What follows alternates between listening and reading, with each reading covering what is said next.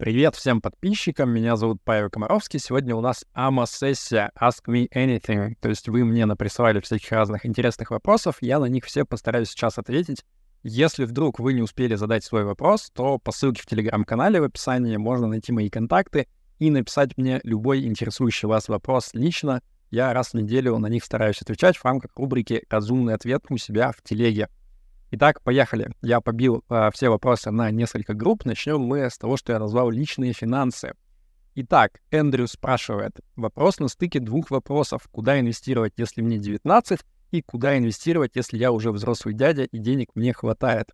А, значит, сам вопрос. Как понять, что наступил тот самый момент, когда пора бы начинать инвестировать денежку по разным каналам? Мне сейчас 23, меня интересует, к какому моменту уже пора что-то откладывать на пенсию где тот самый переход? Ведь в себя можно инвестировать бесконечно, от подписок и статей э, по 1-2 бакса до курсов в условном Кембридж или Стэнфорд по 5-10 тысяч долларов. Спасибо. А, напомню предысторию. Периодически у меня спрашивают вопросы в стиле, типа, когда начинать инвестировать? Я отвечаю про то, что вот если вы молодой парень или девчонка, то для вас а, значение финансового капитала, оно прям в разы гораздо-гораздо менее важно, чем ваш человеческий капитал. Поэтому вот на заре своей карьеры нужно прям максимум усилий вбухивать а, именно в развитие самого себя как а, специалиста и э, боевую единицу, которая способна зарабатывать деньги. Боевую в хорошем смысле, не в плохом, не в военном. А, вопрос Андрея, значит, про что?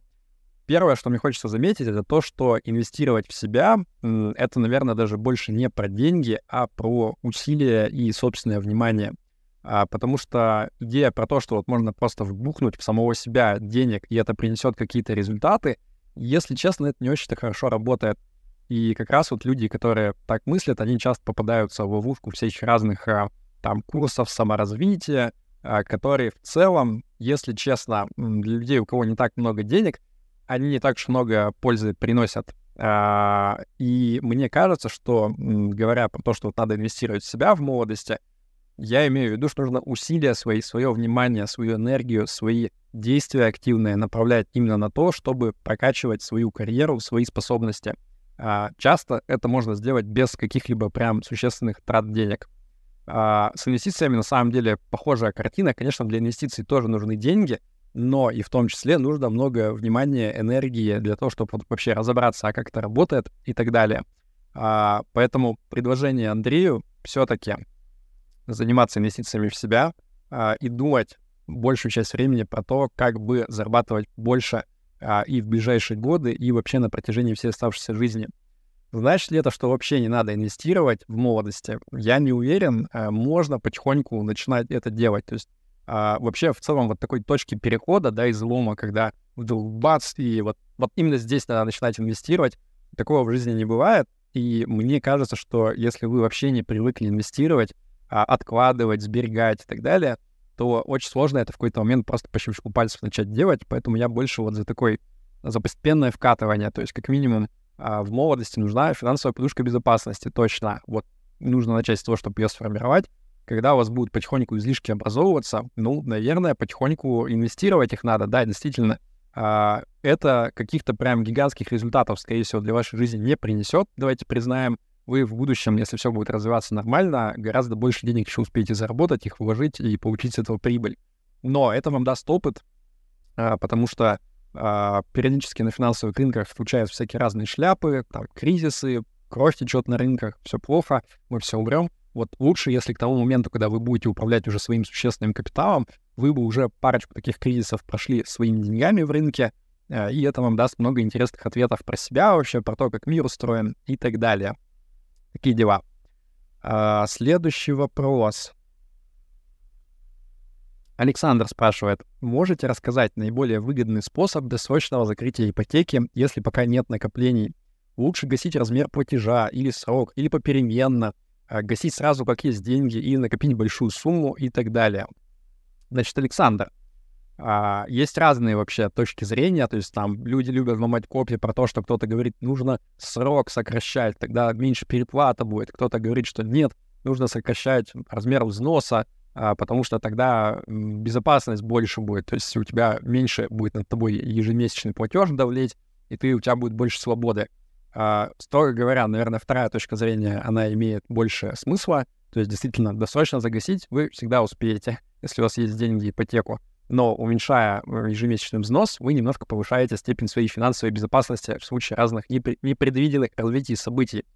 А, но вот к этому вопросу, мне кажется, а, это вообще дело десятое, да, то есть как конкретно гасить досрочно. Если честно, вот на мой взгляд, это не так уж важно. А, важный вопрос, например, стоит ли вообще гасить досрочную ипотеку. Я про это написал статью а, как-то раз, точнее, сначала было три поста в Телеграме, потом появилась статья уже. А, и в целом, на мой взгляд, ипотека в России — это достаточно, ну, выгодная штука, может быть, имело бы смысл ее не гасить, а, потому что, ну, если у вас ставка по депозиту доходности выше, чем ставка по ипотеке, тут все очевидно, выгоднее просто класть на депозит, а ипотеку не закрывать. Да, конечно, надо учесть там, что есть еще страховка, а, возможно, есть налоги с депозита, но с другой стороны, э, по ипотеке тоже может быть налоговая льгота по процентам. В общем, это все нужно аккуратно посчитать, это можно аккуратно посчитать. Но даже если а, ставка доходности размещения средств и ставка по кредиту ипотечному, они равны, даже в этом случае, на мой взгляд, а, очень часто в России неплохо было бы не закрывать ипотеку, потому что ставки, они со временем меняются. И в каком-то смысле ипотека — это опцион. То есть э, если у вас дико ставки вдруг вырастут в какой-то момент в экономике, то это для вас классно, потому что кредит-то у вас останется по старой дешевой ставке, а деньги вы сможете вкладывать в всякие разные классные малорисковые вложения, типа там депозитов, ОФЗ и так далее, э, под гораздо более высокую ставку. И, соответственно, ну, вы в дамках. Если, наоборот, в экономике резко падает процентная ставка, ну, в России такое не очень уж часто происходит с точки зрения вот как бы текущих уровней, да, то есть там в России, ну, особо-то и не бывает такого, как в Америке, что у нас ставка процента нынче 0,25. Может быть, когда-нибудь до этого доживем, но пока не видели. Я бы на это не рассчитывал. Но даже если так произойдет, вы всегда можете просто взять и свою ипотеку рефинансировать, то есть прийти там в тот же самый банк или в другой и взять более дешевый кредит. Поэтому имеющаяся ипотека под не очень высокую ставку зафиксированную, особенно если это там какая-то льготная ипотека, ну, это в каком-то смысле актив. Вот. Крамову говорю, уж самому страшно, но нет, забудьте, что я сказал, а то сейчас опять срач начнется на тему Киосаки. Но, тем не менее, в общем, под, про это я бы думал, а не про то, каким методом, типа, выгоднее всего загасить досрочно. Вот, по этому вопросу все. Следующий вопрос. Петр спрашивает. Живу сейчас на Кипре, задумался о продаже квартиры в России. А, вроде все факты указывают на то, что нужно ее продавать. Она еще пока в ипотеке, большая часть капитала в этой квартире. Я понял, что свои метры не самый безопасный и ликвидный актив, который, по сути, сейчас даже пассив, который просит кушать. Оставлен без внимания. Нет, квартира, конечно же, в данном случае не пассив, но тем не менее.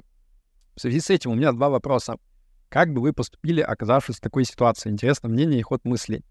А, ну, первое, про что бы я думал, это то, что вы физически находитесь, Петр, на Кипре, а, недвига ваша в России. В России все время принимают какие-то странные законы про то, что давайте накажем всех, кто уедет, какие-нибудь налоги им впаяем, штрафы, еще что-то. А, ну и квартира, соответственно, это, естественно, законная цель, так сказать, да, она физически находится в России, вы ее не вывезете. Если что, можно что-то с ней сделать нехорошее, там, конфисковать и так далее. Собственно, вот мы видели, что у ряда блогеров, которых там за недоуплату налогов как-то попытались прищучить, вот квартиры пришлось попродавать в России. А, да и в целом, даже если вот абстрагироваться от действий государства, а, ну, наверное, странно, что вы физически уже как бы оторвались, находитесь в другом месте, а все, весь ваш капитал, да, большая часть, она действительно находится в России. Да и к тому же, если а, вы, я, я не знаю, просто как бы вы сдаете или нет, например, квартиру, если у вас есть недвига, и вы в ней сами не живете, и вы ее не сдаете, вы автоматом теряете огромную часть доходности, ну, там, типа 4-5% в год, наверное.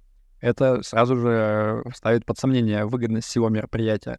Может быть, вам сложно издалека этот процесс организовывать. В общем, куча вопросов. А, я предполагаю, что вот исходя из этих всех э, мыслей, возможно, было бы логично действительно продать квартиру э, и вывести деньги уже вот куда-то туда, где вы сами видите свое ближайшее, среднесрочное, может быть, и долгосрочное будущее. Вот я бы мыслил как примерно так, но при этом скажу так, э, я свою квартиру не продал, у меня до сих пор есть квартира в Екатеринбурге, э, и она мне жить не мешает, но это не большая часть моего капитала. То есть вот если бы это было прям там 80% моего капитала, я бы, скорее всего, ее бы к этому моменту уже продал. И продолжение вопроса от Петра.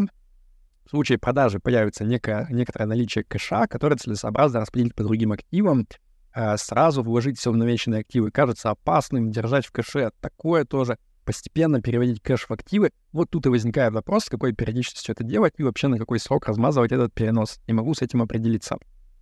Петр, смотрите, а, вообще, если вот, ну, как бы по финансовым расчетам, по теории, самое выгодное считается это просто бахнуть сразу одним куском, ну, потому что если, например, вы волнуетесь насчет рискованных активов, типа там а, а, акций, например, да, но акции, тем не менее, они долгосрочно имеют положительную ожидаемую доходность. Соответственно, из этой логики, чем дольше вы ждете, тем а, больше вы теряете все-таки. А, но на практике я бы, наверное, никому не советовал так делать. Типа вот человек никогда не инвестировал во что-то рискованное типа акций, получил котлету кэша здоровенную, и такой, все, сейчас я на 100% захожу, и все, типа, а дальше посмотрим, выкрутимся. На практике у людей возникают психологические проблемы, определенные, связанные с просадками. Они вообще там начинают волноваться, правильно ли они делают и так далее. Поэтому я бы рекомендовал наоборот, э, заходите постепенно. Э, может быть, это будет менее выгодно, но, ну и что такого, у вас вся жизнь впереди, вы еще успеете наинвестироваться. А, но напомню, что на всякий случай первое, что нужно сделать, конечно же, выделить финансовую подушку безопасности. Я считаю, что нынче она нужна минимум на год, а, и вот только после этого с остатком денег уже думать, как его там инвестировать. А, как долго вы будете заходить в ваш, э, ваше целевое распределение активов, а, тут тоже нет какого-то единого правильного ответа. Ну, я бы, опять же, если вот вы, если вас беспокоит этот вопрос, э, я бы, наверное, растянул этот процесс, ну, минимум на год, наверное, да, может быть, даже дольше, чтобы, опять же, вы в процессе почувствовали вашу собственную реакцию на всякие разные пертурбации на рынке, а потом узнаете про себя много хорошего в любом вообще случае. То есть э, и если вы э, частично избежите какой-то просадки большой, и если вы, наоборот, избежите ралли на рынке, вот на все это можно будет оглядываться назад, анализировать свои собственные ощущения, мысли э, и познавать себя, как э, греки древние нам советовали. Э, по этому вопросу получается все. Дальше пользователь с ником Demistel пишет. Вопрос про налоговое резидентство. Я уже потерял налоговое резидентство в России по времени, при этом я не получил новое, так как нигде еще не жил 183 дня. При этом есть ИП в Грузии, но оно не дает налоговое резидентство. Хочу открыть счет в Interactive Brokers, там нужно указать налоговое резидентство. Просто то указывать. Значит, первое, что хочу сказать. По любым вопросам про налоги нужно консультироваться со специалистами. Найдите нормального налогового юриста, который шарит э, желательно и в российском налоговом праве, и вот праве стран, где вы более-менее там как-то а, засветиться успели, там Грузия, еще где-то, где вы физически проживаете сейчас, и посоветуйтесь с ним. Может быть, много интересного узнаете, потому что, как мы помним, вот эстонская айтишница, она тоже думала всякое разное, а жизнь оказалась несколько другой, отличающейся от ее представлений. И такое часто бывает а, с налогами разных стран. Потому что вот вы пишете, что нигде еще не жил 183 дня, а, в общем-то, не во всех странах 183 дня применяется для определения налогового резидентства. В ряде стран вот ты приехал, получил ВНЖ, и все, бац, сразу налоговый резидент, а вы типа и не знаете про это. Но, тем не менее, а, вообще вот эта ситуация, когда вы не налоговый резидент нигде, она, ну, такая, типа, немножко опасная, опасная да, в каком-то смысле, потому что, а, с одной стороны, вот все банки, финансовые институты и так далее, они в идеале привыкли видеть людей, которые где-то налоговые резиденты. Это привычно, понятно и так далее. А когда они видят такого вот новода, без рода и племени, так сказать, они достаточно сильно напрягаются, и некоторые даже могут вам отказать в обслуживании. А, плюс по получаемым доходам, а, если вы там, не знаю, много зарабатываете, какой-нибудь там зарплаты, еще чего-то, а, ну, ИП с Грузии, да, вот, а, часто нужно показать налоговую декларацию, что вы платите налоги. Но, судя по всему, вы налоги в Грузии, да, будете так и так платить по ИП, так что будет что показать, это, наверное, не так сильно релевантно. А, в общем, что хочу сказать. Проконсультируйтесь со спецом, во-первых, чтобы точно понимать, где вы налоговый резидент или нет. Во-вторых, чтобы понимать, какие у этого есть а, потенциальные риски и минусы. Что касается Interactive Brokers конкретно, а, ну, давайте признаем, они физически не смогут никак проверить вообще по факту. Они не будут просить вас присылать паспорт с отметками о въезде-выезде, они в каком-то смысле вам будут верить на слово, потому что они просят подтверждения физического резидентства, где вы сейчас находитесь, где живете, где у вас постоянная там квартира или аренда, счета по ЖКХ и так далее. А, вот это да, а, но по налоговому резидентству, ну, как бы, если оно будет отличаться от физического, они, конечно, спросят, типа, поясните, что, как, почему так вышло, но, скорее всего, как-то дико проверять они не будут. А если вы вообще скажете, что вот я вот, где я вам показал, э, что я физический резидент, я там и налоговый резидент, я думаю, вообще вопросов не возникнет. Но это так, к слову, вообще, как они к этому подходят. Э, я не особо советую как-то вводить в заблуждение фирмы, банки, брокеры, где у вас лежит много денег. Это может вам боком в итоге выйти. А последний вопрос из этого блока не совсем, если честно, на эту тему, но тем не менее. Ярослав спрашивает. Вся эта история со стартапами и единорогами, это разве не развод? Ну, в смысле, чисто статистически у тебя шанс запилить второй Uber и вывести оттуда еще какие-то бабки после IPO в кэше. Это вот не выше, чем шанс сорвать джекпот в казино. И вся эта тема — это просто качественная легенда, чтобы фондам нормальную воронку лидов обеспечить. А, ну, вопрос развод для кого? То есть для человека, который пилит стартап, ну, наверное, это не развод. То есть, как бы для него это возможность привлечь внешние деньги для реализации своей идеи и, возможно, стать э, крайне богатым парнем. Uh, я знаю, uh, ну, ни одного человека, наверное, кто поучаствовал в какого-то рода стартапах в разные моменты своей жизни, и в итоге это вывело их на вот качественно новый уровень финансовой, uh, финансового благосостояния. Для них это, очевидно, хорошо. Развод это для тех, кто вкладывается в эти стартапы? Я тоже не уверен на самом деле. То есть есть э, такие вот э, стартапы с душком, э, про которые мы потом читаем разные интересные статьи. Э, некоторые основатели этих стартапов заезжают в итоге на нары, но даже если не заезжают, есть вот там пример WeWork, да, то есть типа чувак э, сделал какой-то стартап про то, как типа шерить, э, значит, э, аренду помещений между собой, и потом выяснилось, что он там на какие-то дикие раздутые э, Э, ценники, она продавала долю в этой компании. В общем, все в итоге более-менее как-то подразвалилось, если честно скажем. Но это типа не, не предмет для уголовного преследования. Тем не менее, э, те, кто профессионально в это все инвестируют, они понимают, что у тебя, ну, там, 9 из 10 компаний, они, скорее всего, ничего тебе не заработают и обнулятся вполне возможно. Но вот десятая компания, если тебе повезет э, вложиться в какой-нибудь реально крутой прорывной стартап, она просто у тебя весь портфель затащит вверх, и вот эти вот безумные иксы, которые ты там заработаешь, они тебе позволят, соответственно, получить неплохую доходность в среднем. Поэтому я думаю, что, ну, скорее всего, в этом есть э, экономический смысл. Этим занимаются не самые дураки, и в целом, э, может быть, ты в среднем и не будешь прям какие-то безумные доходности получать. Но, наверное, с учетом риска э, можно ожидать, что вот такие серийные инвесторы в стартапы — Э, они, возможно, имеют побольше, чем доходность рынка акций в среднем. Так, поехали дальше. Следующий большой блок. Будем обсуждать FIRE, Financial Independence Retire Early, то есть финансовая независимость, ранняя пенсия. Константин Кузнецов спрашивает, какую сумму ты хочешь лично иметь, чтобы фаернуться? А, начнем с того, что я, наверное, такой цели не ставлю. А, может быть, когда-то в какой-то момент я про это чуть больше думал, но сейчас вот у меня нет такого, что я коплю какую-то конкретную сумму для того, чтобы выйти на раннюю пенсию. Меня эта идея не сильно вдохновляет. Я бы хотел продолжать работать до как минимум лет 75, а желательно и дольше, заниматься какими-то интересными вещами. Вот блог, например, который я делаю, это в том числе тоже мое представление о том, как можно э, работать, делать что-то полезное, интересное для людей и при этом кайфовать от процесса. А, если говорить про сумму, когда-то вот у меня есть табличка в Excel, как знают мои подписчики, постоянные читатели и зрители, а, куда я заношу всякие разные цели, и у меня там, а, по-моему, до сих пор записана цель в миллион баксов, но, ну, я сейчас понимаю, что это нововато, если честно. То есть по мере того, как э, цифра, она прям приближается, аппетиты растут, и ты понимаешь, что не, миллион баксов — это явно не та цифра, с которой ты согласен, типа, вот выдохнуть, расслабиться и решить, что ты, значит, э, все у тебя нормально в жизни до конца твоих дней. А, и в целом, я даже даже сейчас ее не пересматриваю, эту строчку а, в своей Excel, просто потому что, ну, опять же, я не вижу смысла, что поменяется в практическом смысле от того, что я поменяю ее. То есть я буду продолжать делать ровно то же самое, что я делаю сейчас, и я больше заточен на то, чтобы вот как-то оптимизировать а, свою жизнь в процессе, свои ощущения от этого, а не ждать какой-то магической точки, когда ты фаернешься. А, и что еще хочу сказать? Мне больше нравится на самом деле другой показатель, который я вот в своей книжке «Метод улитки», э, которую я пишу уже два года со скоростью а, одна глава в год, получается, в среднем полторы. А, я там ввожу так называемый коэффициент э, финансовой э, свободы, КФС. А, который представляет собой твой капитал, накопленные чистые активы, деленные на годовые расходы.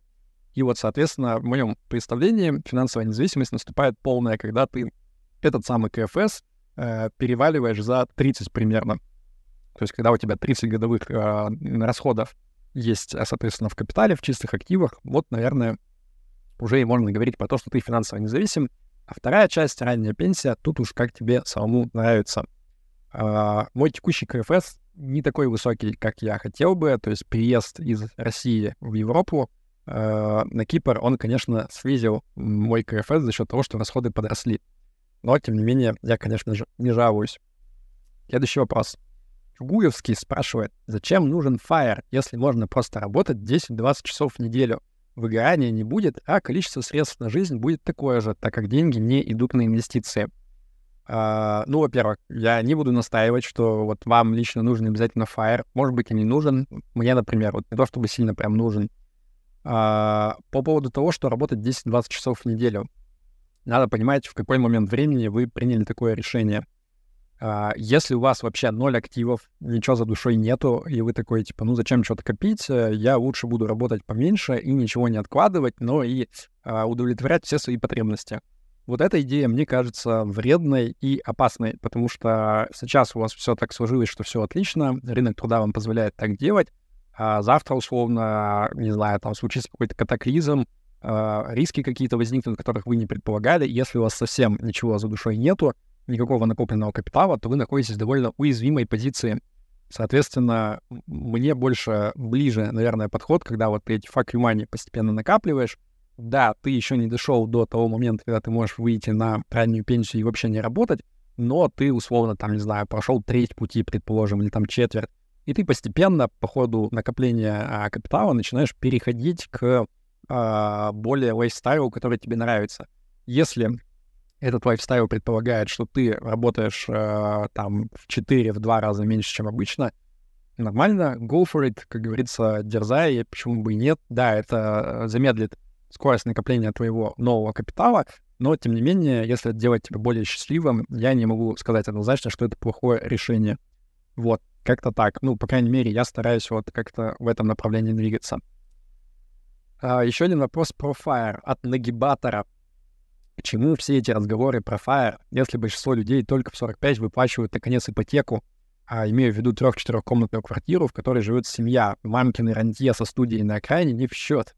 Э, сначала в любом случае нужен капитал. А где его взять? Жить 20 лет на гречке и макаронах? А зачем так жить? Короче, разговоры про Fire — это разговоры для богатых, в чем я не прав. Не знаю даже, с чем спорить. Э, да, очевидно, что не все могут достигнуть Fire. Может быть, не всем и стоит к нему стремиться. Э, я лично никогда таких заявлений не делал. Я считаю, что если у человека, ну, прям совсем мало денег, не очень высокие доходы, может быть, и не нужно сразу там думать, выстраивать себе какой-то план жизни на ближайшие 30 лет, как вы будете на Fire зарабатывать деньги, э, предполагая, что вы будете там на гречке, макаронах жить.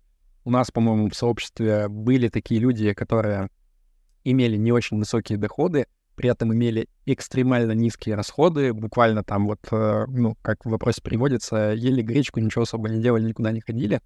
Мне такой подход кажется странным. Я бы на вот этом низком уровне финансовой свободы в первую очередь думал бы о том, как прокачать свою способность зарабатывать деньги, потому что человеческий актив — это одно из самых важных, что у вас вообще есть. Это, кстати, еще и на удовлетворение жизнью сильно влияет, потому что а, если вы занимаетесь какой-то штукой, которую общество сильно хорошо ценит, а, платит за это много денег, то вот при прочих равных, а, скорее всего, это какое-то более ну, интересное и престижное занятие, и, возможно, вам заниматься им будет повеселее. Не всегда это, конечно, так работает, но в среднем, мне кажется, прокачка своей карьеры — довольно, э, ну, такая мотивирующая штука для того, чтобы больше удовольствия от жизни получать. А может быть, вы в комментах мне скажете, что я не прав, но тем не менее. Ну и вот, соответственно, мой ответ нагибатору. Э, вот думайте, уважаемый господин нагибатор, про вот это, как бы доходы увеличить, а не про то, как э, богачи в Москве на патриках зажрались-то фаер хотят э, в 35 лет. Ну, мамкины рантье так, последний вопрос из этого блока от э, Лоудански. Твой личный рейтинг лучших стран для иммиграции. Э, не претендую здесь на какой-то мега- research, э, я, в принципе, сейчас думаю, что и Кипр, в общем-то, не так уж и плох, особенно если примут вот этот вот закон про то, что можно через 3-4 года э, достаточно быстро при знании греческого получить паспорт. Э, тогда будет прям вообще норм, потому что с налогами, в принципе, все достаточно неплохо. Климат жарковатый, но окей, можно привыкнуть. Море рядом, можно летать много куда. В общем, сильно я не жалуюсь. Мы когда-то думали про Канаду еще, но, если честно, смущает то, что она прям совсем далеко, совсем другой часовой пояс. А блоги вести из Канады, конечно, посложнее, поэтому я вот больше как-то сейчас думаю, ну, там, в сторону Европы и так далее. Но при этом, ну, та же самая Канада, там за три года дают паспорт, тоже классно. Особенно если вы э, украинец, там сейчас для украинцев прям классные условия, можно приоритетно прилететь, получить вид на жительство, три года вас никто трогать не будет, Достаточно прикольное предложение. Так, переходим к следующему блоку. Блок про инвестиции. Кристи спрашивает, с чего начать, чтобы разобраться в инвестициях. Uh, я когда-то в Телеграме сделал прям пост по ссылке в описании будет. Ну, он на самом деле в закрепе в Телеграме тоже есть. Он прям так и называется. С чего начать разбираться в инвестициях? Я там привел просто ссылки на несколько статей, там курсов, книг, которые мне кажутся наиболее адекватными в плане соотношения качества и стоимости. Почти все они вообще бесплатные, ну или там, типа, сколько книжка стоит. Вот я бы начал с этого, прям по порядочку. Можно там сначала моя лекция а, про разумный подход к инвестированию, потом книжка Силаева, а, ну и так далее. Короче, вот, вот начинайте с этого. А, мне кажется, что это хороший старт. А главное в этом деле, на самом деле, даже, не, ну, типа, не с чего начать, а с чего не начать. То есть там легко достаточно пойти в какую-то кривую дорожку, и если вы свяжетесь с, с не той компанией, то вы начнете изучать там теханализ, как правильно, значит, рисовать всякие разные стрелочки, линии поддержки на графике, чтобы в нужный момент угадать, куда пойдет акция или там курс. И вот это вот все от лукавого я бы не советовал начинать с этого, да и заканчивать тоже, наверное, этим почти всем не нужно. Так, следующий вопрос про инвестиции от ислама. А, аж три вопроса сразу у ислама. Первый. Какая доходность в год у опытных инвесторов? Ислам — шокирующая правда. Инвесторы все разные. У них разные цели, разные портфели, разные стратегии, разные подходы. Поэтому у опытных инвесторов может быть любая доходность в год. Если вас интересует э, такая вот средняя температура по больнице, то можно просто взять, э, ну вот, например, там про инвесторов в акции, да, возьмите просто а, среднюю долгосрочную доходность а, всего класса активов акций по всему миру, и вы увидите, что там примерно 5% свыше инфляции в год а, дают акции, вот прям совсем долгосрочно. Я бы ориентировался именно на это как на базовую точку, если вы пытаетесь прикинуть, типа, как вообще это работает. Сразу скажу, для бандов э, цифра примерно 2% свыше инфляции, для кэша э, на память, по-моему, 1% свыше инфляции — но это все э, за длинный период времени, как раз вот для таких инструментов с фиксированной доходностью, очень сильно зависит, а, какую доходность вы получите от того, какая процентная ставка по этим инструментам в тот момент, когда вы в них начинаете инвестировать. Поэтому долгосрочно вот эти вот средние по таким инструментам, как э, кэш, то есть совсем короткие надежные облигации, и облигации более длинные, вот по ним надо чуть-чуть так, э, скажем так, со скептицизмом смотреть на долгосрочные данные. Второй вопрос с вами. В чем принципиальная разница в портфеле между новичком и опытным инвестором?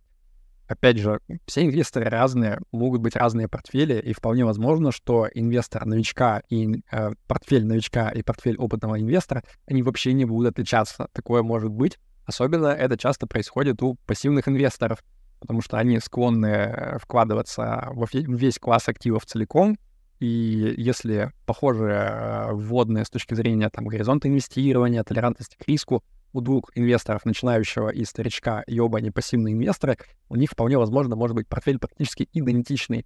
А, но, с другой стороны, э, если говорить, например, про активных инвесторов, то ну, портфели могут быть разные. То есть я предполагаю, что опытные инвесторы, наверное, с меньшей вероятностью будут делать какие-то очень сильно рискованные вещи. Например, если увидите портфель, где э, с пятым плечом накуплено каких-нибудь там акций Теслы, например, или еще что-нибудь там на российском рынке может быть рискованное, э, то, скорее всего, это портфель новичка, потому что если бы это был э, долгосрочный, ну, такой инвестор уже с опытом, он бы просто не дожил до этого момента, потому что вот такого рода портфели, где у вас там большое плечо, сильно волатильный актив, отсутствие диверсификации, рано или поздно такие портфели, они взрываются и обнуляются. Поэтому я думаю, что вот одно из таких надежных эм, ожиданий от э, портфеля э, инвестора с большим опытом, вот я бы ожидал, что он не будет каких-то очевидно таких странных, сверхрискованных э, идей реализовывать себя в портфеле. Но, опять же, кто знает, может быть, есть э, и такие ребята, кто э, уже давно этим занимается. Я уверен, что на SmartLab полно, можно найти подобных инвесторов. Последний вопрос от Ислама. Стоит ли включать в портфель криптовалюты и в каком процентном соотношении? Э, каждый решает сам. Я люблю говорить, что в крипту надо вкладывать только то, что вы готовы полностью потерять под ноль. А, поэтому вот с учетом этого каждый решает сам. Я более лоялен к идее про то, что крипта может рассматриваться как часть финансовой подушки в современном мире, где куча санкций, все друг друга пытаются заблокировать. Но я сейчас, в принципе, оттаял и, а, наверное, к идее о том, что вот на некий процент можно и как инвестицию ввести в свой, портфель, ну, ввести в свой портфель. Э, то есть я в какой-то момент вот написал про то, что, ну, наверное, неплохой момент к тому, чтобы и биткоина прикупить в портфель. С тех пор биткоин прекрасно подрос чуть ли не в два раза. Я, конечно, не купил в тот момент, когда я написал, потому что мне тупо каждый день у меня есть задача в моем тудуисте, типа зайти на Binance, завести туда мои стейблы, купить э, биткоин и вывести. Каждый день она переносится, потому что я нахожу что-нибудь поинтереснее. Но, тем не менее, э, я не считаю, как некоторые считают, что, типа, вот крипту ни в коем случае нельзя трогать даже 10-метровой палкой. А мне кажется, на какой-то процент было бы неплохо потрогать хотя бы Just for Rules, чтобы понять, как это работает, и ощутить причастность к киберпанковскому движению э, шифропанков. Вот. Так, следующий вопрос. Номеролог спрашивает, у каких брокеров надежнее открывать счета для инвестиций? Сколько вообще брокеров нужно иметь? А, так, много вопросов, давайте по порядку буду отвечать. А, если речь идет про Россию, то лучше открывать у крупных брокеров. Вероятность того, что какой-нибудь некрупный универ капитал развалится, гораздо выше, чем вероятность того, что развалится там условно Сбербанк, э, не знаю, Тинькофф и прочий крупняк. А сколько брокеров нужно иметь, зависит от вашего капитала. То есть если у вас капитал небольшой, ну там условно одна, а, а, один, два, три месячных расхода, ну, типа размер там подушки на самом деле финансовой, я бы сильно не заморачивался и держал бы в одном брокере вот из тех, кого я перечислил, ну, не только из тех, кого я перечислил, но, в принципе, вот из там топ-5, например, или там топ-7 крупных. А если у вас прям большой капитал, то есть это речь идет про много годовых расходов, а, то, да, наверное, можно, опять же, между несколькими раскидать. Наверное, можно в какой-то момент уже подумать и про зарубежных брокеров. Эм, Тут куча есть сложных вопросов про инфраструктурные риски. Не будем сейчас вдаваться в это, но э, ну, я так мыслю, да. Мне кажется, нужно с определенного размера капитала все-таки зарубежный брокерский счет иметь в том числе. Другой вопрос, сколько на нем держать. А, следующий вопрос. Павел, можете ли вы назвать все компании, где у вас открыты брокерские счета? Ну, у меня в основном сейчас зарубежные брокеры. Мой капитал лежит на Interactive Brokers, как у многих, а в Сити, в американском есть счет в Tiger Brokers. Вот это основное, где сейчас эм, размещены непосредственно средства. Есть еще резервные несколько счетов, а, но они такие, не то чтобы я там прям э, хотел бы рекомендовать всей душой всем что-то там открывать, поэтому их, наверное, даже не буду называть. А, дальше еще нумеролог спрашивает. Я только-только знакомлюсь с инвестициями на бирже, думала, что выберу одного брокера и все, буду там все операции проводить, но узнала, что все-таки не храните все яйца в одной корзине применительно к брокерам. Теперь думаю, где именно открывать брокерские счета и сколько разных брокеров нужно иметь. Ну, повторюсь только, уважаемая нумеролог, э, если вы только начинаете, скорее всего, речь идет про не очень большие деньги. Конечно, ну, тупо так говорить, потому что для каждого человека деньги, которые он относит э, там на биржу еще куда-то, они, естественно, существенны, даже если это не сильно большой объем э, с точки зрения там применительно, например, к э, доходам ежемесячным или расходам. Но, тем не менее, вот если вы только начинаете, и суммы не гигантские, там не про много миллионов рублей речь идет, я бы прям супер сильно не заморачивался, я попробовал выбрать одного нормального крупного брокера, скорее всего, с ним будет все нормально. А вот я бы уже заморачивался, когда прям вы освоите во-первых, а во-вторых, а, денег будет сильно больше уже под вопросом. Следующий вопрос от отрадного. Какими инструментами на данный момент лучше пользоваться российскому инвестору, если нет веры в национальную валюту, да и инвестировать в российский рынок в целом не хочется? Ну, такой вопрос, конечно, потому что, как вы знаете, из-за инфраструктурных рисков сейчас все сильно разобщилось, развалилось. И если раньше можно было сказать, ну, конечно, давай, иди, открывай счет в Interactive Brokers и там в акции всего мира инвестируй, то сейчас из России есть определенные риски в таком подходе. А, поэтому я вот понимаю тех, кто говорит, что, типа, если вы твердо решили оставаться в России, вот уж в России и инвестируйте. И внутри России, в первую очередь, ну, как бы российские инструменты, сюрприз-сюрприз, э, наиболее безопасны. То есть там те же самые э, акции, э, рублевые облигации и так далее. Но, тем не менее, даже и в привязке к твердым валютам типа доллара и евро есть инструменты внутри России. Есть, например, суверенные облигации государственного займа. По ним, кстати, еще есть налоговая льгота, то есть там нет налога с валютной переоценки по телу самой облигации. Вот они как вариант, да, там есть в долларах, в евро доходность, ну, типа, не такая большая, но не такая маленькая, там, под 4-5%, в общем-то, можно зарабатывать. А есть замещенные еврооблигации. Это когда когда-то они гуляли там за рубежом. Потом, когда началась вся чехарда э, в феврале 2022 года, э, их постепенно вытащили обратно на внутренний российский рынок, но они по-прежнему номинированы в долларах в евро. Э, они приносят вот эту вот долларовую евровую доходность просто в пересчете на рубли по курсу ЦБ, и купоны, и тело долга тоже возвращается. В принципе, там вообще неплохие доходности, доходит до 8-9%. Вот можно на них вполне внимательно посмотреть. Э, они, в принципе, лишены э, ряда инфраструктурных рисков, присущих зарубежным бумагам. Так, следующий вопрос от Miss Infern. Какие риски в замещающих облигациях компаний из России? А, процент а, как рублевым, но как будто со страховкой от девальвации. Не очень понял вопрос, но давайте про риски. А, конечно, без рисковых историй, в принципе, вообще в финансах не бывает что может произойти с еврооблигациями, особенно вот самыми такими доходными из них. Ну, во-первых, давайте признаем, всегда есть риск, что компания может просто дефолт объявить. Uh, да, конечно, с трудом верится, что какой-нибудь условный «Газпром» может это сделать, потому что это вроде как одна из таких системообразующих компаний. Но, тем не менее, кто знает, у нас за последние два года в России много чего произошло, про что мы думали, что это вот совершенно uh, мало возможно, скажем так. А вот видишь ты, что, как обернулось. А второй риск, он, собственно, наверное, связан с самим механизмом выплаты. Я только что говорил о том, что еврооблигации, они, э, ну, выплаты все пересчитываются по курсу ЦБ в момент выплаты. Ну и можно представить, например, что у нас полностью вообще все торги долларами, евро закроют на клюшку на российской бирже, никакого не будет по факту биржевого курса, будет некий официальный курс ЦБ, по которому это все будет происходить. И вот э, можно посмотреть, например, на Иран, который уже долгие годы под санкциями. Там как раз вот есть официальный курс валюты э, к доллару, и он типа в 10 раз примерно меньше, чем реальный курс черного рынка. Вот если мы попадем в такую ситуацию, то может оказаться, что теоретически вам выплаты э, в рублях-то будут доходить, будут даже доходить по официальному курсу, но вы не защититесь от такой вот реальной э, девальвации рубля, которая будет очевидна по черному рынку валюты. А, я скорее, наверное, ну не то чтобы прям сильно верю в этот сценарий, но такое может быть. Вот, если вас прям сильно беспокоит, можно посмотреть в сторону, например, юаневых облигаций. Их сейчас тоже начали выпускать. Uh, их не так много на рынке, там не такая высокая прям доходность, uh, но в целом, как бы тут, наверное, поменьше рисков того, что прям совсем юань перестанет ходить по России, uh, пока мы там с Китаем вроде не планируем окончательно как-то раздружиться. Поэтому вот такой вариант тоже можно рассмотреть. Так, следующий вопрос. Опять от нагибатора. Нагибатор спрашивает, стоит ли открывать ИИС сейчас? Что будет, если я через три года перестану быть налоговым и валютным резидентом России?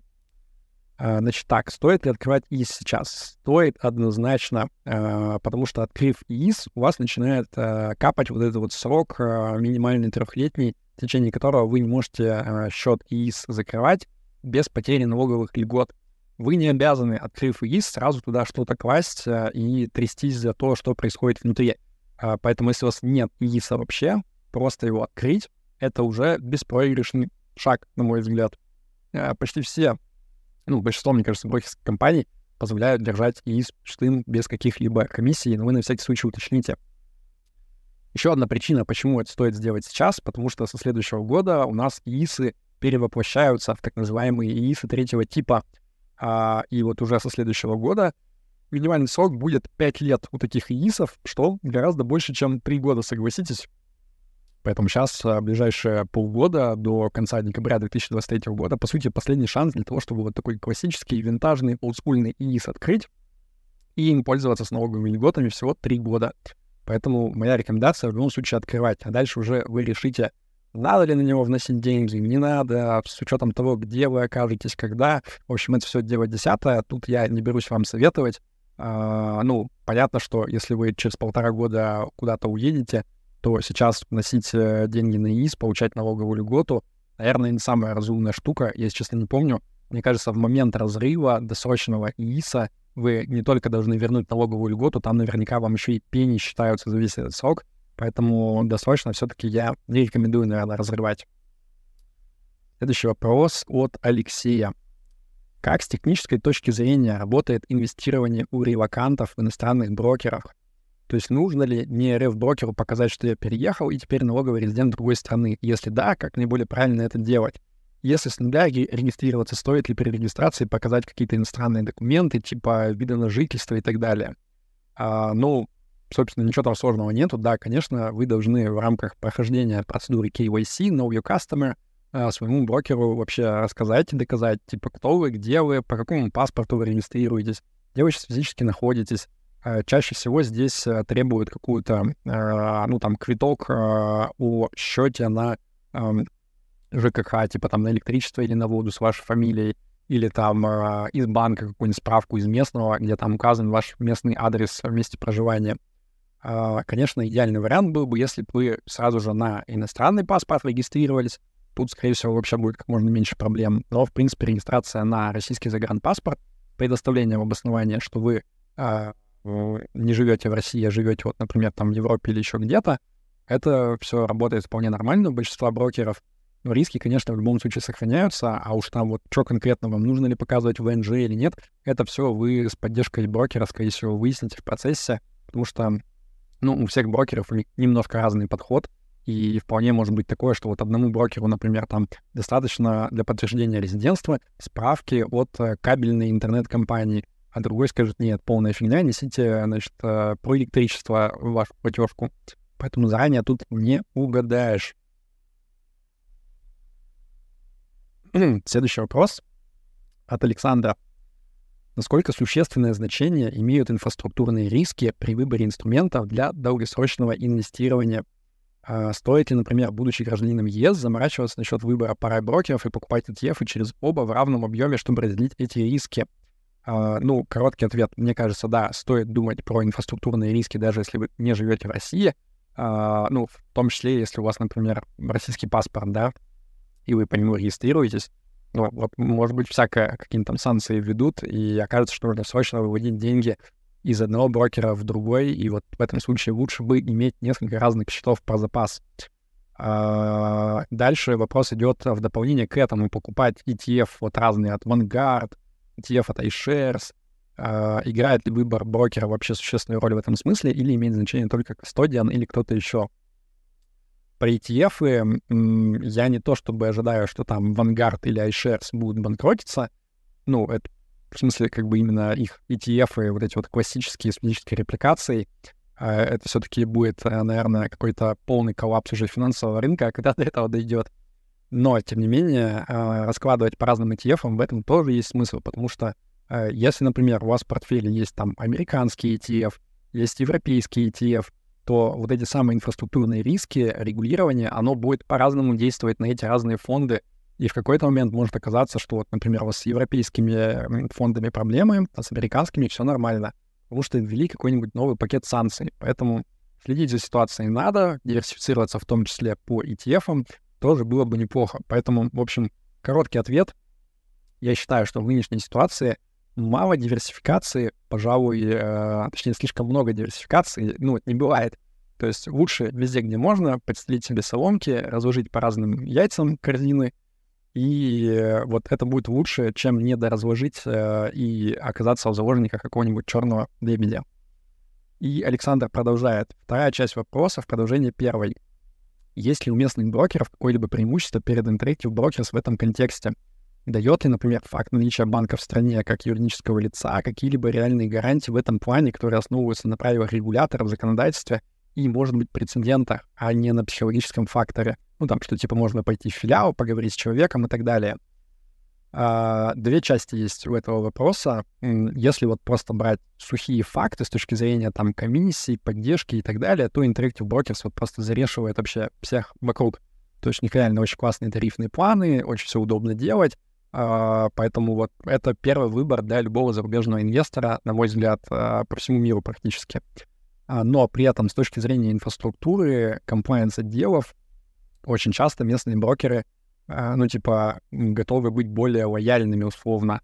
Особенно если, например, речь про Кипр. Тут вот есть ряд компаний, которые э, лояльно весьма относятся к россиянам, у них большая клиентская база россиян, там комплайенс, может быть, не склонен будет жестить в какой-то момент и, типа, всех вот трехметровой палкой выгонять мгновенно. Interactive Brokers тоже, кстати, не склонен. Ну, они достаточно лояльно, адекватно относятся к россиянам среди своих клиентов, но, тем не менее, ты никогда не знаешь заранее. Поэтому в данном случае тоже а, иметь вот эту вот диверсификацию по разным брокерам и совсем такой большой глобальный американский Interactive Brokers и какой-нибудь брокер поменьше, но в стране, где ты проживаешь, может быть, там еще отдельный брокер с русскими корнями, потенциально это все может оказаться полезным. А, другой вопрос, что надо ли во всех равномерно хранить деньги? Ну, не факт. Я выступаю за то, чтобы открывать больше запасных счетов, и иметь их про запас, но это не значит, что нужно везде одинаково держать денег. Я бы, наверное, все-таки склонялся к тому, чтобы вот большие объемы денег держать самыми такими большими маститыми э, брокерами, про которые, ну, меньше вероятности, что что-то всплывет такое прям совершенно неприятное. Наверное, он как-то так отвечу. Владимир спрашивает. Хотел бы задать вопрос э, про Revolut. Revolut запустил торговлю акциями, пока без облигаций и более сложных инструментов через свое приложение. Ваше мнение, стоит ли им пользоваться, может ли он в перспективе быть альтернативой Interactive Brokers? Разумеется, при условии, что торговля на иностранном рынке снова станет легальной. Это такое подмигивание в сторону Эльвиры Скибзадовны. Uh, я не изучал детально вопрос. Насколько я понимаю, Revolut, он запартнерился с какими-то брокерами в каких-то странах, и такой вот гейтвей предоставляет для того, чтобы через их приложение торговать на вот этих других брокеров. Uh, у меня интуитивно возникают большие вопросы к надежности всей схемы, чтобы хранить на ней прям большие деньги. То есть в моем представлении это что-то вот больше такое, типа как Робин um, Гуд, да, где у тебя есть там свободная сдача какая-то, uh, условно, там, не знаю, лишняя тысяча долларов накопилась, ты такой, ну окей, just for fun, я, значит, сейчас потрейдю какими-нибудь там Теслами прям в удобном приложении. Вот, но это не то, что, типа, вот у меня 500 тысяч долларов на Fire, я сейчас Revolut это все загоню и через них буду инвестировать. Там и тарифы, если честно, не то чтобы супер привлекательные, а, насколько я понимаю, ну и плюс вот есть большие вопросы со всякими страховками, а, ну, то есть а, там в том же самом Interactive Brokers, если вы напрямую открываете, то а, ваш счет, он находится под страховкой там на а, до 500 тысяч долларов, а, там разделяется немножко на кэш ценные бумаги, но тем не менее вот, про Revolut, мое понимание, что там, если есть страховка, то она типа делится между всеми клиентами Revolut, а не так вот, что вы персонально сможете что-то получить. Поэтому, короче, короткий ответ. Не вникал детально, по умолчанию, интуитивно я не полон энтузиазма. Так, а Владимир спрашивает, расскажи, как образуются ETF-фонды и биржевые пифы? Непонятен вот какой механизм. У фонда изначально уже есть какие-то средства, на которые выпускают акции. То откуда взялись эти деньги? Вот в Тинькофф постоянно вижу сообщения на их фондах, что уполномоченное лицо внесло XX миллионов для выпуска дополнительных паев. Какой резон этому лицу что-то вносить, сколько он с этого получает? А, ну, я не Владимир Крендель, я не спец по запуску новых ETF, но я предполагаю, что а, там есть а, некий определенный объем затрат, а, который, по сути, наверное, будет делиться между собственным капиталом компании, для которой это непосредственно бизнес, и она хочет рано или поздно набрать кучу денег внутрь своего фонда и начать много зарабатывать на комиссиях. Поэтому логично, что они вот как бы какой-то стартовый капиталец свой должны в это вложить, чтобы запустить весь процесс. Но я думаю, что ни один вот такой крупный фонд, э, ну ладно, не то, что крупный, просто ни один фонд, скорее всего, не запускается без какого-то вот такого якорного инвестора, когда условно ты приходишь и заранее договариваешься, что вот там вы, уважаемая компания институциональная, вы готовы там условно знаю, там 50 миллионов долларов вложить вот в такой-то фонд, который будет инвестировать вот в это. Если вы согласны, то мы просто записываем, и пришлем счет, куда бабки перечислять, а если мы не согласны, мы просто так с нуля фонд запускать не будем. Вот в моем представлении это так работает. Но, опять же, я свои фонды никогда не запускал, а тем более эти ЛБПИФы, поэтому я могу ошибаться. Так, последний вопрос из блока от э, Максима Ладейнова. Как рассчитать риски и возможные выигрыши при инвестиции в крипту? Стоит ли покупать известные валюты или покупать неизвестные валюты или только вышедшие на рынок? А, ну, оценить риски как-то вот точно невозможно, естественно. А, нижний риск понятен, ты просто теряешь все. А, по верхней границе, ну, тут может быть всякое, можно сделать безумные иксы, а, но в целом а, мне кажется, что по большей части все-таки безумные иксы для крипты, они вот больше в прошлом. Потому что когда у тебя низкая база, когда у тебя вся капитализация крипты вообще это тьфу, то расти там в десятки и сотни раз за год-другой гораздо проще, чем когда вот как сейчас уже там триллионы долларов а, в этом всем находятся. Ну, они как бы типа там э, в тысячу раз не вырастут, гадалки не ходи, через пять лет. Вот. Uh, стоит ли покупать uh, известные валюты или неизвестные? Ну, я все-таки здесь консерватор. Я считаю, что вот биткоин и эфир это та крипта, которая, скорее всего, при любом раскладе выживет. Вот если есть будущее у крипты как у концепции технологии, скорее всего, биткоин и эфир в этом будущем тоже будут присутствовать. А все остальные монеты я не уверен. Uh, не хочу сказать, что это все сплошь щиткоины, которые вообще там недостойны на планете Земля находиться. Я не разбирался, но вот интуиция моя такая. И насколько я немножко погружался в research, э, выглядит так, что вот долгосрочно действительно биткоин и эфир показывают результаты получше, чем вот такой взвешенный индекс э, всех вообще монет, которые существуют в, обозримом, в обозримой вселенной. Хотя, конечно, здесь есть определенный, э, определенное искажение победителя, да, потому что, ну, тот факт, что мы говорим про биткоин и эфир, это уже как бы намекает на то, что они выжили, с ними все нормально. Но, тем не менее, вот я лично, я за биток, я за эфир. А, плюс, кстати, все вот это вот а, регулирование, да, это большой риск а, в сфере крипты. А, и в Америке комиссия по ценным бумагам, она чуть ли не каждую неделю на кого-нибудь нового подает в суд за то, что вот типа крипта это ваша, это на самом деле ценные бумаги, которые нужно зарегулировать изо всех сил. А при этом какие две монеты исключены из вот этого определения ценные бумаги, это как раз биткоин и, ну, эфир с натяжкой, там про него немножко спорят, но вроде все склоняется к тому, чтобы вот эфир тоже не считать ценной бумагой. Поэтому и в этом смысле биткоин и эфир выглядят такими э, менее подверженными э, такому жесткому прям регулированию, по крайней мере, со стороны комиссии по ценным бумагам. Хотя там комиссия по товарным фьючерсам обычно в этот момент встает и говорит, это тогда вот это наши штуки. Anyway, э, блок вопросов про экономику из одного вопроса. Александр пишет, э, привет, Павел. Э, недавно мне скинули пост, в котором автор утверждает, что рост военного производства вообще не ведет к росту экономики в скобках ВВП. Там потом на целую страницу текста. Александр, извините, я не буду зачитывать все, что вы написали, но я, мне кажется, видел э, вот эту аргументацию, там идея была в том, что, типа, э, ну вот одно дело, когда ты там, не знаю, комбайнов понастроил или там хлеба напек, это вот, типа, реальное производство. А военные расходы — это какая-то шляпа. Ты, типа, там настрогал ракет, куда ты их выпустил, черти куда, и они исчезли, ты, по сути, просто, типа, а, свои усилия всрал в никуда. А, ну, я вижу, типа, вот логику, из которой авторы исходят таких посылов, но мне кажется, что а, тут можно экстраполировать хоть на что. То есть, условно, вот давайте про фильмы то же самое. Фильмы снимать — это, типа, полезная штука для экономики, для ВВП или нет?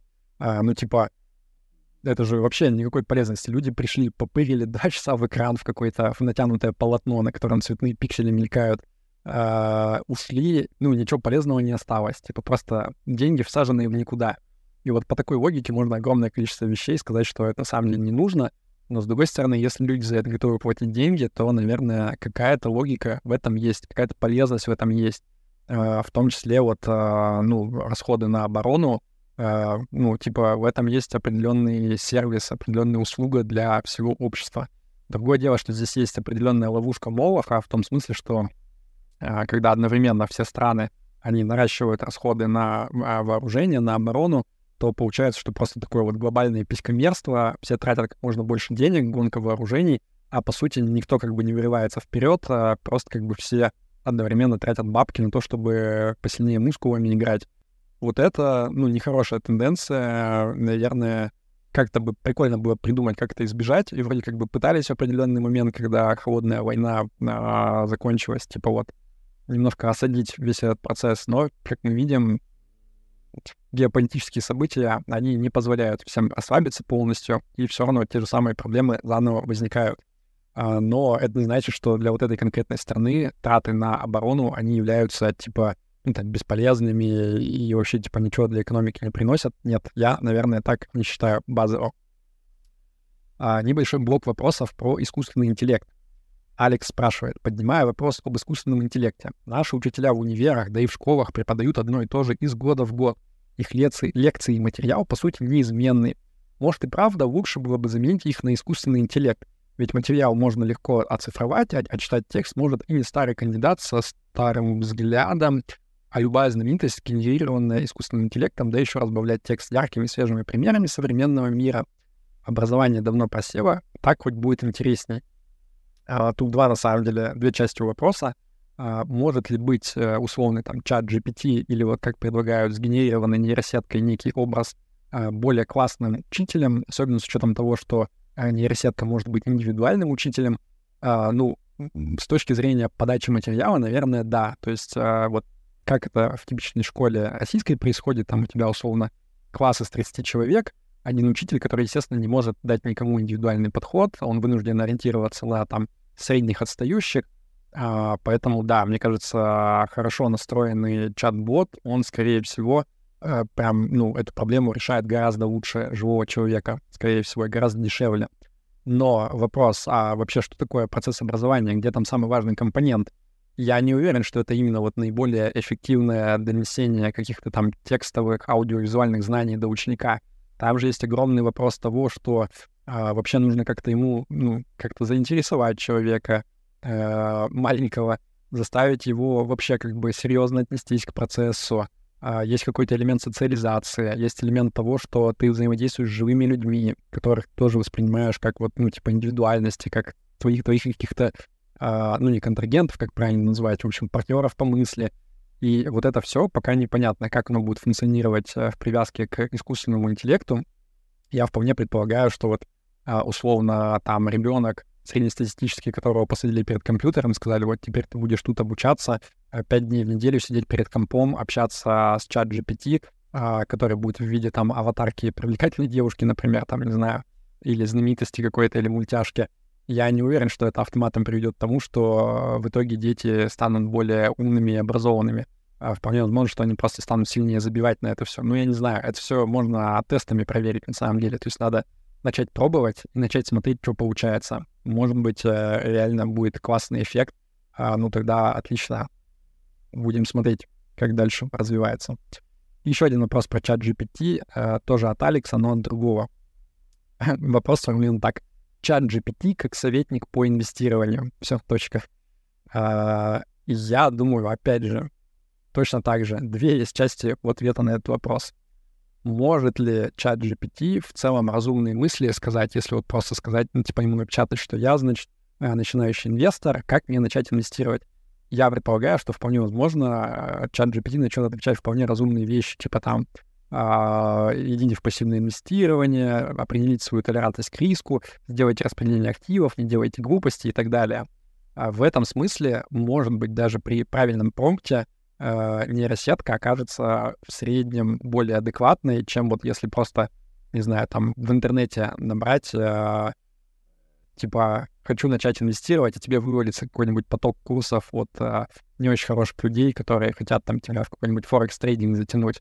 Вот. Но с другой стороны, э, в инвестировании, как в предыдущем вопросе, очень много завязано на там доверии, на психологии, на уверенности человека — и вот здесь я не уверен, что чат GPT сможет так же хорошо, по крайней мере, пока выполнять работу э, хорошего, например, там, инвестиционного советника или финансового советника.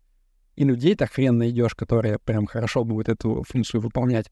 А уж чтобы еще и нейросетка прям топчик была, опять же, надо как-то проверять. Я пока скептичен. Я думаю, что не самая хорошая идея — это пытаться через чат GPT научиться правильно инвестировать. Могут быть неожиданные последствия.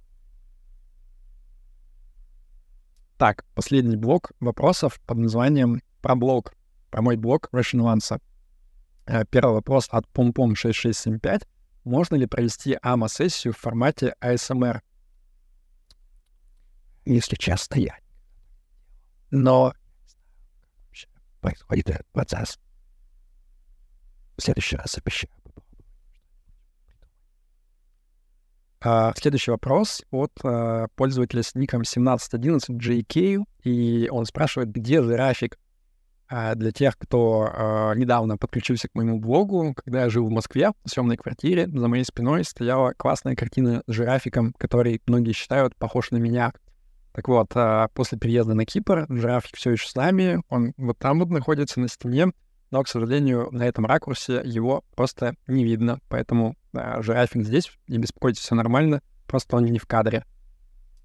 Дальше. Юзер, просто юзер спрашивает, чем вы занимаетесь, кроме блога? Uh, у меня есть э, full-time работа, я занимаюсь тем, что помогаю инвестировать в непубличном инвестиционном ну, как фонде или инвестиционной компании, можно по-разному называть. Uh, так что вот я пока совмещаю полноценную работу и блог, который такой типа хобби и потихоньку превращается уже во что-то больше. А следующий вопрос от VA. Почему именно рационализм как название для канала и вообще концепция твоей жизненной парадигмы? Кого можно почитать как базу в этой области? А, почитать порекомендую книгу Ильезера Ютковского под названием «Рациональность от искусственного интеллекта до зомби». А, классная книга, одна из моих любимых. А, вот можно начинать въезжать с нее. Она на английском достаточно доступно написана, но есть и переводы на русский, скорее всего, тоже достаточно неплохие. От этого же автора многие любят книжку «Гарри Поттер и методы рациональности». Это такой забавный фанфик. На мой взгляд, изучать по нему рациональность не нужно, э, но просто, типа, поражать, почитать, да, может быть интересно. Но я все-таки рекомендую Rationality from AI to Zombies. Э, почему рационализм как название для канала? Ну, не знаю, в принципе, мне это просто близко. То есть я всегда такой был склонный к аналитическому взгляду на разные вещи, попытки все разложить на полочке и вот как-то исходя из фактов, из данных прийти к каким-то выводам, а не исходя из там интуиции и а, какого-то магического мышления. Поэтому, в принципе, мне это все крайне близко.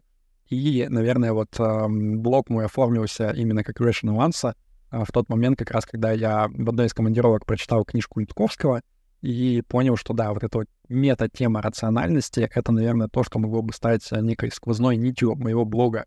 Хотя в итоге он по большей части про финансы, все таки потому что у меня здесь наибольшая экспертиза. Но, тем не менее, я другие какие-то темы с позиции рациональности тоже периодически стараюсь рассматривать. Короткий ответ такой. Дмитрий спрашивает, когда ждать очередное, в кавычках, вечное интервью? В смысле, не по текущей повестке. Конечно, полностью от нее не уйти уже, но все-таки.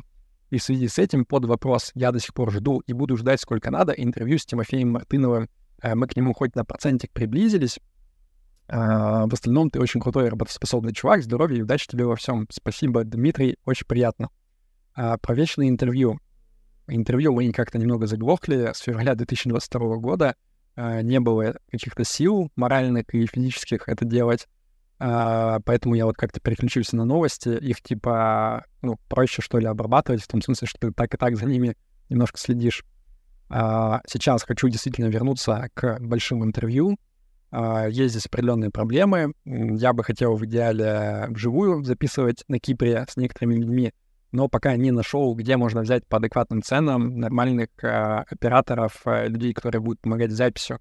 Потому что то, что я пока знаю, это из разряда заплатите тысячу баксов за весь процесс, мы вам типа одно интервью снимем.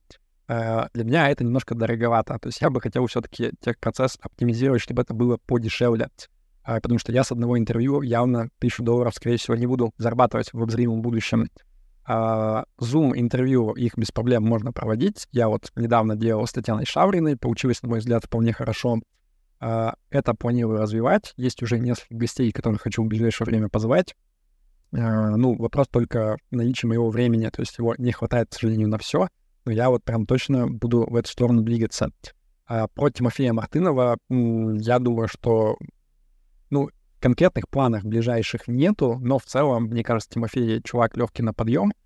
Скорее всего, если в какой-то момент я его приглашу, я думаю, он не откажет записать интервью на часика-полтора-два и будет, скорее всего, интересно. Поэтому спасибо за вопрос. Я, может быть, подвинул в своем ранжире ближайших гостей Тимофея чуть повыше. А, так что это все реально. А, спрашивает Роман. Что с методом улитки? Это моя книга, напоминаю, которую я пишу. Я завел себе Google таблицу, посчитал все показатели с первых трех глав и очень жду продолжения. Роман, очень приятно, что книга вам нравится. Мне самому кажется, что неплохо получается. Но вопрос больной. То есть э, книга, она отнимает действительно достаточно много усилий. То есть, с одной стороны, хорошо то, что она вся готова внутри моей головы, а плохо то, что вот нужно сесть и написать, и на это тоже я не всегда могу найти время, потому что, а, ну, короче, много вещей нужно делать в жизни одновременно, и вот за написание книги а, э, это не приносит мгновенной хорошей прибыли. А, хотя я договорился со спонсором, чтобы мне платили по тысяче баксов за каждую главу, но даже это меня не сподвигло, чтобы вот прям бросить все и начать писать книгу, дописывать. А, поэтому мне умный человек буквально несколько недель назад сказал классную идею, типа, а ты а, собери закрытый клуб из людей, которым это интересно, и с ними просто там раз в несколько недель выдаваем новую главу не в формате текста, а в формате вот обсуждения некого, где ты будешь просто рассказывать то, что у тебя и так есть в голове, а люди будут параллельно задавать вопросы, будет какая-то дискуссия, в общем, будет кайфово. Поэтому я думаю, что вот это вот, наверное, и будет, эм, ну, типа, формат, в котором я буду дальше двигать книгу и постараюсь вот параллельно после таких дискуссий как-то еще и в текст а, постепенно облекать то, что мы там наговорили, чтобы э, на горизонте ближайшего там года-полутора все-таки книгу дописать, потому что мне кажется, книга будет реально очень классная. Я прям, ну, с терпением жду, когда я закончу ее. А, вот. А когда будет запущен клуб, в принципе, с одной стороны, у меня уже концептуально там все готово в голове, как это делать, а, но, опять же, надо найти время. И вот как раз сейчас у меня много сил направлено на то, чтобы подготовить поездку в Турцию. А, в августе, если не ошибаюсь, 19-26 августа мы едем в такую вот интересную поездку, чтобы одновременно и отдохнуть э, кайфово, и с приятной компанией пообщаться из нашего сообщества Russian Nuance, и параллельно я там буду помогать людям как-то вот в целом подумать про жизнь с точки зрения моей концепции разных видов жизненного капитала, там вот про капитал здоровья, человеческий капитал, финансовый капитал, социальный. В общем, про все вот это мы планируем вместе думать и каким-то практическим шагам переходить. Вот я думаю, что когда мы доедем наконец до этого трипа каппадокийского, а после этого, скорее всего, у меня появятся силы и время, и возможности наконец-то запустить клуб. И я надеюсь, что это подвинет книжку улиточную вперед гораздо быстрее. Следующий вопрос. Мигейн спрашивает. Вопрос не по экономической сфере. Как справляетесь с негативным хамством со стороны других людей? Когда без очереди лезут или когда грубят, ну или даже когда откровенно нарушают договоренности. А, ну вообще, если у тебя есть блог и ты публичная личность, ты прям постоянно с этим сталкиваешься. Если речь идет про какие-то мои площадки, там у меня на канале, у меня в чате, ну тут все просто, у нас есть строгие правила, кто бы ты ни был, ты должен их соблюдать. Но из правил — это не хамить никому при общении, поэтому если люди э, хамят, не реагируют на замечания, я их просто баню, и жизнь моя прекрасна от этого.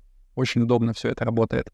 А если речь идет про какие-то площадки, которые я не контролирую, ну, пример там какой-нибудь смарт-лаб условно, да, э, типа ты написал статью, разместил ее на смарт-лабе, прилетела куча людей, которые прям откровенно хамят, и тебе всякие разные вещи пишут. А, ну, я понял в какой-то момент, что лучше просто не реагировать и не пытаться там опуститься на их уровень и, типа, перещеголять их своим остроумием хамским. А лучше просто пропускать такую ерунду и не обращать внимания.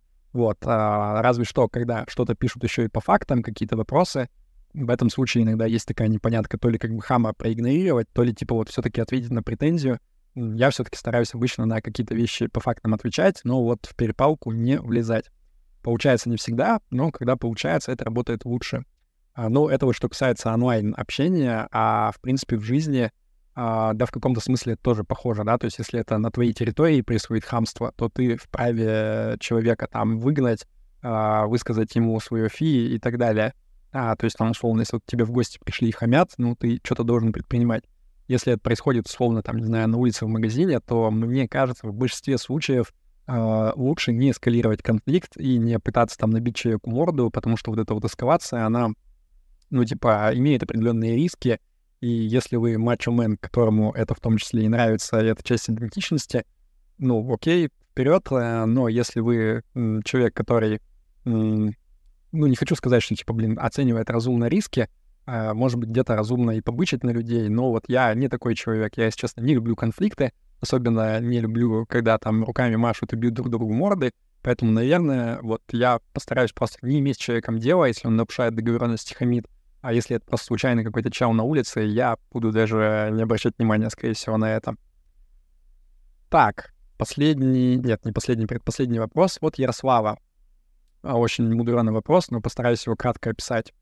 А, я вижу две принципиальных стратегии разбогатеть. Первое — сделать уникальный продукт, и тогда, в принципе, пофиг на продажи. И второе — сделать уникальный конвейер продаж, и тогда, в принципе, пофиг на продукт.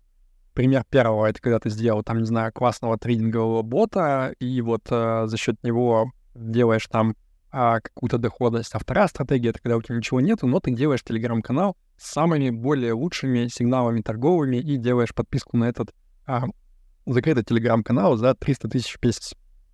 Автор примерно так описывает. И вот суть его вопроса в том, что, типа, почему, Павел, существует твой канал? Потому что при условии отстроенного маркетингового канала продаж это будет априори уступать в прибыльности вот этому второму подходу, когда ты продаешь всякую ерунду. А, и, значит, э, первая стратегия в его понимании несет гораздо больше рисков. Не знаю, для меня наоборот. А, я, когда свой канал начинал развивать, у меня было масса возможностей, мне постоянно стучались и предлагали там, типа, а давай сделаем закрытый канал там с сигналами, а давай сделаем там, не знаю, а давай ты рекламировать будешь за более большие деньги, там, крипту, э, чужие какие-то инвест-каналы и так далее. Я каждый раз, когда возникал перед этим вопросом, ну, мне всегда хотелось играть в долгую игру. То есть мне кажется, что долгосрочно моя репутация — это мой самый большой актив. Соответственно, вот не надо пытаться, значит, э, максимизировать отдачу прямо в текущий момент, э, мгновение. Надо думать долгосрочно, и в этом случае человек, который сохраняет свою репутацию, он долгосрочный денежный поток будет иметь больше, и это меньше рисков в себе несет, на мой взгляд. А для меня пока это работает, то есть я вижу, что э, ряд каналов, с которыми мы там были, которые зарабатывали явно больше меня, условно там три года назад, сейчас я зарабатываю гораздо больше за счет того, что я не пощу рекламу всего стыдного и того, что я вот, ну, что честно нельзя сказать, что типа, блин, ребята, ну, можно там купить услугу, не знаю, или еще что-то сделать. Вот, а, поэтому, не знаю, я не согласен, что типа а, крутой маркетинг с отстойным продуктом это менее рискованно, чем а, нормальный продукт, который чуть более медленно стартует, но при этом нет репутационных рисков. Вот мой выбор очевиден, поэтому я не убежден в том, что мой выбор неправильный. Последний вопрос.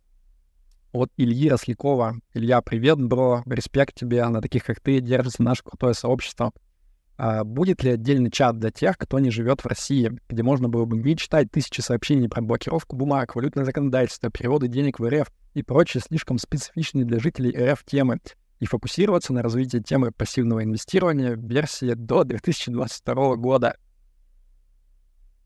А, ну, смотри, Илья, я думаю, что мне не очень нравится идея плодить кучу разных чатиков. По моему опыту это приводит к тому, что обычно, типа, а, остаются какой-то один-два рабочих чата, в которых все общаются, остальные немножко отваливаются. А, поэтому в планах такого нету. Отдельный чат заводить, мне кажется, пока неплохо. Это все уживается в рамках одного чата. А, но, с другой стороны, я планирую запускать закрытый клуб какой-то в ближайшее время, как говорил чуть раньше. Может быть, вот внутри там мы что-то в этом направлении придумаем, да, если там действительно будет достаточно людей, которые хотят разнонаправленные дискуссии вести, может быть, у нас какая-то закрытая система чата появится. Вот. Но для открытой части я, наверное, пока не планирую делать такую сегрегацию. А, и Илья спрашивает, какие в целом стратегические планы развития сообщества в ближайшие 3-5 лет — как минимум, какие ты планируешь или кризишь изменения, а лучше цельное описание, как тебе бы хотелось, чтобы оно выглядело. А, ну, для меня это в целом, наверное, стратегия развития моего блога и проекта, а ну, не только сообщества. Вот большая вещь, которую мне хочется сделать, и которая я сейчас в направлении которой я думаю, это как раз создание закрытого сообщества. Я долго сопротивлялся этому, а, мне не хотелось делать это спустя рукава, типа вот просто чтобы было, или там какие-то торговые сигналы продавать. Поэтому я долго думал про то, как вообще, как концептуально должно выглядеть, для каких людей это, зачем они туда пойдут, какую ценность они будут для себя от этого получать. Сейчас, мне кажется, я наконец сформулировал для себя это, и я готовлюсь к тому, чтобы просто вот это запустить и развивать уже более целенаправленно закрытую часть сообщества. Да, наверное, в каком-то смысле это звучит печально для тех, кто привык к тому, что в блоге все абсолютно бесплатно и открыто. А, я, в общем-то, и не планирую полностью забрасывать бесплатную часть. Конечно, а, будут продолжать выходить э, бесплатные материалы, мои статьи, мои ролики и так далее. А просто часть материалов, она будет по умолчанию уходить в Paywall, и только потом появляться уже спустя там энное количество месяцев в паблике, а часть каких-то внутренних дискуссий, а, обсуждений, встреч с людьми, она будет вот только в закрытом виде. А, поэтому вот я вижу прям большое будущее в этой идее, потому что, а, ну, короче, модель, где ты только на рекламе живешь, она немножко неустойчивая. Это приносит нормальное количество денег, но при этом есть большие риски в зависимости от рекламного потока только из России. Мы постоянно видим там, что иноагентам э, вот-вот хотят запретить э, с рекламой получать какие-то деньги, чтобы вот они только на заблокированные счета автоматом такая выручка поступала и так далее. Поэтому мне кажется, что а, у блогеров, у российских, у всех риски, безусловно, большие. Поэтому вот мой один из планов — это диверсифицироваться и сделать какой-то классный а, клуб закрытый для тех, кому это интересно и кто готов платить разумные для него деньги. Поэтому следите за сообщениями, э, что-то подобное в ближайшие несколько месяцев, скорее всего, анонс появится, когда я наконец вот непосредственно запущу процесс. А, что еще? Ну, а в остальном, как изменений нету, хочется нарастить как можно больше блог, чтобы больше людей читало, а, потому что мне кажется, что явно еще есть вот а, есть пространство для того, чтобы увеличивать количество читателей, думающих, кому мой стиль импонирует, кто, э, ну, в, в плане там моих взглядов на мир, моего подхода к анализу, моих мыслей. Вот на это будет много усилий потрачено на то, чтобы больше людей э, узнало о проекте Rational Answer и присоединилось. А, и большой блок — это книга. То есть вот все таки книгу хотелось бы дописать, метод улитки. И когда я наконец ее допишу, мне кажется, на базе этого можно много чего классного придумать, то есть а, и попробовать это, может быть, обернуть в какой-то, не знаю, там то ли бесплатный, то ли платный курс онлайн для всех желающих, а, может быть, а, какие-то встречи вокруг этого тоже делать. В общем, не знаю. Надо дописать, пока рано делить шкуру неубитого медведя, но вот, вот эти вот киты, наверное, это то, про что я буду думать. То есть а, развитие блога, в том числе на Ютубе, развитие закрытого клуба и дописание книги — а, и это уже выше крыши, если честно, вот это бы сделать было бы уже классно. А, на этом, я думаю, нашу АМА-сессию мы завершим. Надеюсь, вам было интересно. Если какие-то вопросы остались, напоминаю, что идите в телеграм-канал по ссылке в описании. Там, соответственно, можно найти мой контакт и мне задать вопрос, например, для рубрики «Разумный ответ». А, все, да пребудет с вами разум. Счастливо.